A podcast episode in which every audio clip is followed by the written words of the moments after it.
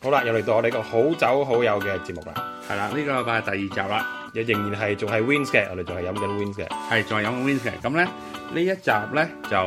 我哋飲比上一集係算係高一個級，係啦高一個級數係啦，就係、Wins 嘅二零一三年 Harold Cabernet Sauvignon，就係呢個係 single vineyard 嘅，代表係單一酒莊，係啦，唔係唔係單一酒莊，係單一葡萄園。單一葡萄園。係啦，咁呢個二零一三年咧，其實就係佢第二次出產嘅。咁第一年係咩咧？係零一年出產係嘅，啦，所以隔咗差唔多十二年先出第二次，就係因為咧，佢要等到佢嘅葡萄品質去到嗰個 level，佢先會出做。咁啊簡單講解下，佢其實 Win 喺 c o n o a 酒區咧，佢係有好多好多酒莊嘅，咁葡萄園葡萄園誒九成都係屬於係佢嘅。葡萄園，葡萄園冇錯。咁佢喺葡萄園呢，咁多個葡萄園之中呢，佢係會揀啲比較特別啲嘅、特別精彩啲嘅葡萄園呢，佢會單一分樽就會改一個名嘅。咁呢次呢，我哋有呢個二零一三年 Harold 嘅 Single Vineyard 都算係特級嘅 Cabernet 啊。係啦，佢基本上係講緊係誒同呢個 John Riddle 同埋 Michael 係次一級嘅啫，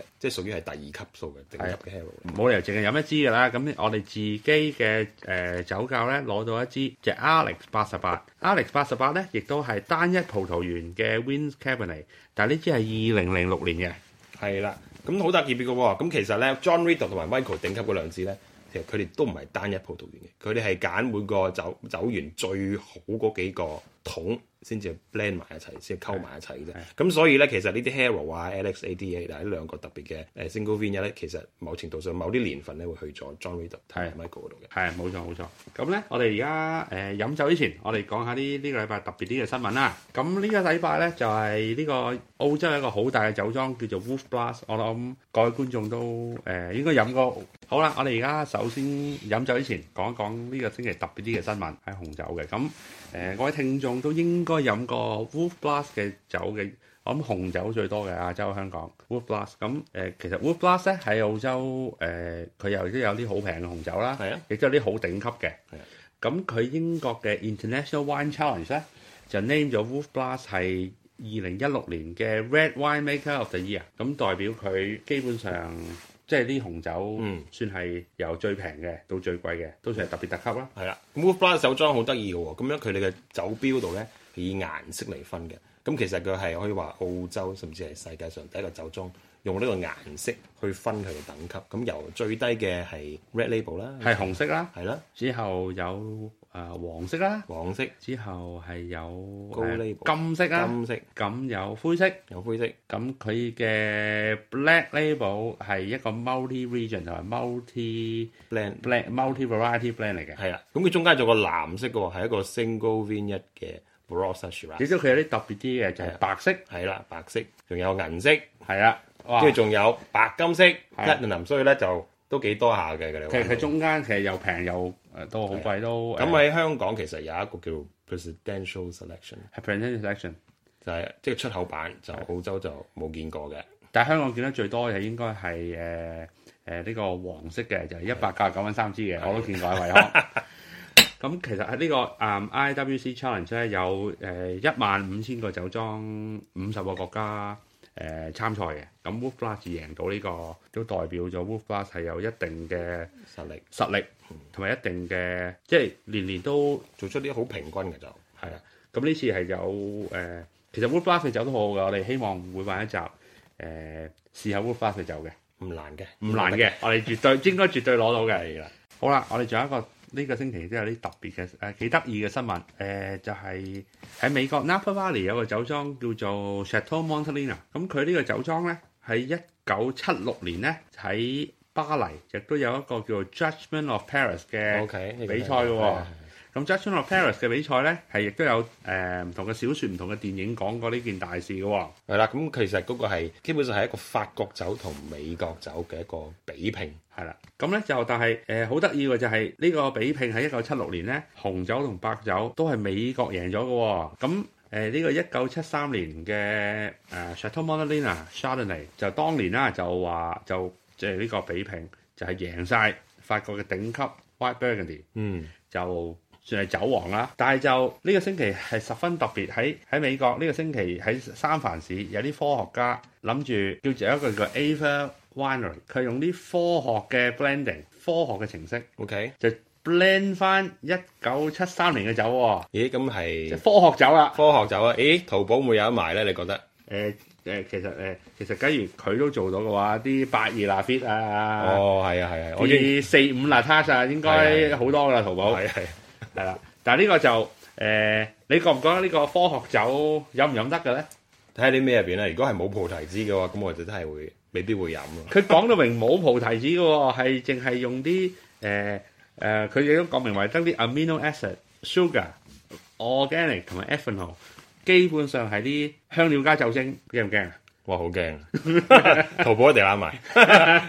好啦，咁我哋又開始講下酒咯噃。咁而家講嘅咧係 Alex 八十八二零零六年。咁大家唔好以為八十八呢個字係特登標向俾賣俾唐人喎，其實唔係嘅，因為呢個 Alex 呢個 Vin 一咧，其實八八年開始種落嚟嘅，一九八八年種落嚟嘅。嗯咁佢係屬於呢個 Alexander Family 一個嘅家族所擁有，咁啊 Wins 買咗嚟之後咧，就紀念佢哋為呢個誒酒莊嘅貢獻啊，呢、個酒區呢、個酒葡萄園嘅貢獻，就將呢個酒酒呢、個酒園命名就係 Alex 八十八。其實呢個 Alex Family 係 own 咗呢個酒莊都一個好長嘅時間嘅，二十世紀初，直至到一九六六年佢先至賣俾 Win 呢個酒莊嘅。係啦，咁佢其實呢、個誒、都係一個好好嘅酒莊啦，所以先至 Win 先要買落嚟。而今年佢亦都 Win 應該係覺得佢特別有一個好好嘅 quality，佢先至誒特別去做呢支酒特嘅。別去做呢隻。咁呢個酒呢、個呢、個誒、酒呢、個葡萄園，其實咧係好多年咧都係不停咁將啲葡萄咧拎咗去做呢個 John Riddle 啦，同埋有時做 Black Label 嘅。嗯冇錯，而呢呢個個係算係一個頂級，都算係 Win 十年 s u g 係幾頂級嘅葡萄園嚟嘅。二零零六年係一個都係十分好嘅年份嚟嘅。嗯，冇錯。而呢就係陳年咗十年咧，咁我哋係亦都係 screw cap 擰開嘅，咁一擰開之後係可以成間房成間都房都香晒，晒啦，就連房出面都已經聞到陣味，呢個好犀利嘅味道。係啦。咁我哋而家試試個酒，好啦，嗯，你聞到啲咩？咁佢就當然好 blueberry、好 blackberry、好 blackcurrant 啦。嗯，但係一支陳咗十年嘅酒， 可能係 screw cap 嘅嘅影響哦我呢個 screw cap 嘅分別啦，真係好深啊嘅聞落去，其實好真係 secondary character 真係好少啊。冇乜啊！我聞到啲除咗啲 fruit 之外，聞到啲五香，一啲嘅誒，好似燒過咗木頭嗰種嘅 smokiness 喺度。嗯而佢嘅 oak treatment 都比較輕手。嗯，咁都佢係嘅 tannin 就都幾 fine 嘅，我覺得係 fine grain 嘅 tannin。嗯，仲有好多，仲有好多 talent，但係佢哋係都係 bright 嘅、fine grain talent。你飲落去，除咗當然除咗果之外，第一樣嘢諗到就係咖啡咯。嗯，coffee 係啊，佢 acid 都幾高嚟講。嗯，酒精就十四度，酒14精係酒精係十四度，冇錯。但係就都 carry 到好，完全冇辣喉啊，冇覺得好 warm 啊嘅感覺嘅，嗯，嗰、個都係好 well integrated，就個融合性非常之好。嗯咁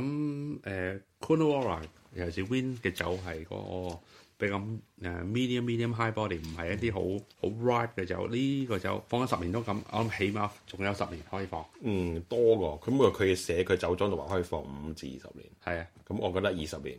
under screw cap 可以嘅，係冇錯可。以嘅。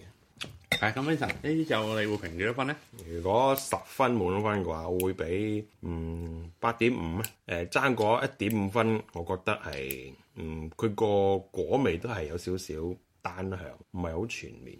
即係我成日講嗰個 spectrum，個 flavour spectrum 都係果多啲。其他咧你就要可以揾下先至。但係如果你飲嗰啲法國酒或者意大利酒，佢就個 spectrum 就好平均嘅，你乜都有啲嘅，隨時真係都執到啲味道出嚟。呢、個就比較果味比較都係 forward 少少，我哋成日話 forward 真係有果味喺晒前面。我會俾八分啫。誒、佢的確係一個好酒嚟嘅。誒、嗯亦都你講得啱啊，佢係好果果係在先嘅啦。誒、一支十可能陳咗十年嘅酒，我我會覺得誒、我會我會有啲期望，有啲 secondary character，、但係可能亦都有 screw cap 嘅問題啦。但係我覺得最主要嘅問題，呢啲酒咧都幾貴嘅。嗯，呢酒咧，誒、我多多誒新嗰支星誒呢、個 single win 一咧，喺澳洲嘅定價零售定價係八十蚊支嘅， OK，所以佢係接近 black label 接近雙倍嘅。嗯，咁有冇相配嘅享受咧？呢、個就亦都好難講呢樣嘢嘅。嗯，誒、所以你話係咪係咪大一啲八十蚊嘅酒？誒、你可能可能有啲更高嘅期望咧，所以的確係好酒嚟嘅。嗯，冇錯，係一個好 well made 嘅一支酒。係好啦，到我哋飲第二支酒啦。咁呢個就係而家飲緊就係 Haro 二零一三年 Cabernet Sauvignon。係啦，Haro 我哋其實之前都飲過嘅，佢上一次 Haro 出係二零零一年嘅 Vintage 嚟係嘅啦，，個 label 都唔同，上次係白色嘅，今次係灰色。以前都嗰陣時仲未係擰過嘅，仲係用呢、個啊呢、個木塞木塞。係啦，咁咁呢啊個講解下誒 Hero 一三年咩做法啦，咁誒佢係有誒、呃全部都係 hundred percent Cabernet Sauvignon，全部嚟自誒 Hero Vineyard，咁係有十五個月喺誒呢個 French Oak 同埋一啲 French Oak 入邊嘅，咁有一半係新，一半係舊啦，大約係。木都唔係好重手我嘅，唔係好重視音樂，你都知道㗎啦。咁啊，零售標呢個標準零售價係八十蚊，即係算係誒、呃次，比誒、呃 John Riddoch 同埋誒 Michael 係次一級嘅，係係啦，屬於都算第二級嘅。係啦。咁呢個酒就誒、亦都比起頭先我哋飲過嘅 Alex 八十八，呢個酒亦都算係一個都係好特級嘅 Cabernet 啦。嗯，咁我哋呢個亦都係 School Cap，咁我哋一啲咁新嘅酒咧，就通常我哋會醒一醒酒嘅，就會攞一落 decanter 嘅。係啊，咁啊落咗大約有半個鐘，半個鐘度啊，半個鐘度啦。同埋呢次呢啲比較濃啲烈啲嘅酒就就咁俾我飲就唔係幾好嘅，所以我哋已經準備咗啲芝士，係啦，就一路有咩又食？啊一路飲一路食嘅。係啦，我哋而家飲下先。但係個味道同 Alex ADA 好大分別，我覺得係有啲。如果 Alex ADA 係男性化，呢、個就啱相反，比較女性化，係柔少少嘅 Cabernet，嗯嗯嗯，另一種演繹嘅方式。咁佢誒年紀都爭好遠啦，嗰支係陳年咗十年。嗯。雖然我哋頭先講過支 Alex 八十八比較年青，咁呢支係更加年青啊，因為呢支係一三年，所以係三年嘅啫。三年嘅啫。咁誒、呃木桶完入唔樽之後，都係三年嘅時間啫。咁除咗年青嘅分別，呢支聞落去誒、呃初頭聞落去咧都比較特別嘅，因為覺得有啲藍藍色嘅花香、藍色嘅果嘅味道。啊薰衣草，薰衣草啊我覺得有少少 rose petal。 rose p e t a l 同埋有啲嗯 violet 即係紫羅蘭啊咁嘅味道啊，所以佢係個花香比較重嘅。嗯，咁亦都藍色佢嘅呃誒呢個藍莓啊，比較即係聞落即係聞落去咧係係即係係比較比較女性化啲嘅。嗯我覺得佢個 palette 就好 juicy 啦，做咗 cherry 啊，red cherry 啊，raspberry，甚至有啲 raspberry cordial，即係少少甜甜地嗰種嘅味道。但係佢入口就係 dry，嘅但係個味道覺得係好似甜咁樣。嗰個甜 confection 亦都係應可能同佢哋做法有關係啦，可能係用少少 whole bunch 啊，有啲 carbonic maceration。係啊，可能有少少 carbonic maceration。係咁亦都好多酒莊亦都用 whole bunch 係令到酒有少少誒、特性嘅。咁除咗果味之外咧，我係覺得有少少誒礦物味咧，mineral 啊，有少少 pencil lead 係鉛筆，鉛筆，嗰嚿圓嘅味道。 係啊，你領過鉛筆未啊？我細個有嘅，咁咧就誒、呃但係我覺得呢個單寧咧就冇頭先嗰個 Alex 八十咁好飲啦，個單寧，個、單嗯寧係比較誒、呃可能亂咗啲，佢係比較絕口，就冇咁幼細，即係呢個我哋俗稱可以話 sappy 啊，比較、嗯可能亦都會唔會放放幾年佢會有少少變化咧，等佢 soften 你個 tannin。我覺得都會嘅。佢又唔係話好鞋，但嗯佢就黏黏地鞋鞋，即係少少好似覺得係好似茶葉，你咬完茶葉係啊咇出嚟嗰啲汁嗰啲味，係即係沖沖完茶舐一舐個茶葉嗰係啦，個味嗰道，啊種絕絕地嗰陣味，係啦，嗰個感覺係啦。嗯咁除咗個木咧，我又覺得有少少 sandalwood 檀香木嘅味。但係佢都好似係嗰個，即係我嘅感覺，佢 finish 就有啲香料啊，有啲誒、嗯有啲誒、黑胡椒啊，但係就佢木佢木佢其實佢呢個木咧就即係比較輕手嘅、澳洲酒嚟講，嗯啊、應該都即係佢有佢嘅酸度，有佢嘅單寧嘅靈性，嗯亦都佢唔係一個好 full body 嘅，都應該係即係 medium plus body 嘅啫，嗯十三度嘅酒精，嗯，所以應該有少少丁香，有冇丁香嗯丁香味，clove，咁應該我覺得有，亦都係好大陳年嘅空間嘅，嗯，我覺得幾好飲，因為支酒飲下飲下已經差唔多俾我飲晒。係啦。一個好好嘅指標就係呢啲酒嚟能夠唔經唔覺飲晒嘅話，其實呢支係好飲。通常我哋而家炸人食飯，一大扎酒喺度咧，最好飲嗰支咧，啲人最快飲晒。冇錯冇錯冇錯，斟大杯啲俾自己咪先，然之後。咁你十分會俾幾多分？ 誒、我覺得呢支會俾八點五分喎、因為呢支誒，你話頭先嗰支可能比較濃烈啦，咁呢支冇咁濃烈，但係我覺得佢有一個陳年有好大陳年嘅空間。咁我頭先亦都講過，支呢、個價錢嘅酒係特別貴嘅，但係誒、我覺得呢個係相相當物超所值嘅。我話高少少，我覺得可以俾到九，因為佢嘅誒佢個 balance 喺度嘅，佢嗰、個即係平衡感，佢嘅 s- 嗰個 flavour 嘅 spectrum 度，佢唔係好 fruit heavy，佢乜都有少少。咁我覺得誒好、柔和，同埋音樂好舒服。咁我覺得可以俾高少少九分，我覺得咁我哋揾多支十年後再飲過，冇、問題。係啊。好啦，今次我哋嘅 Wins 嘅暫時就告一段落啦節目。咁我哋下次會再飲啲，我哋打大佬係啊，我哋下一個節目咧就飲我哋 Win 最強嘅兩支嘅，所以 Michael 同埋 John r a d o 係啦，所以記得聽。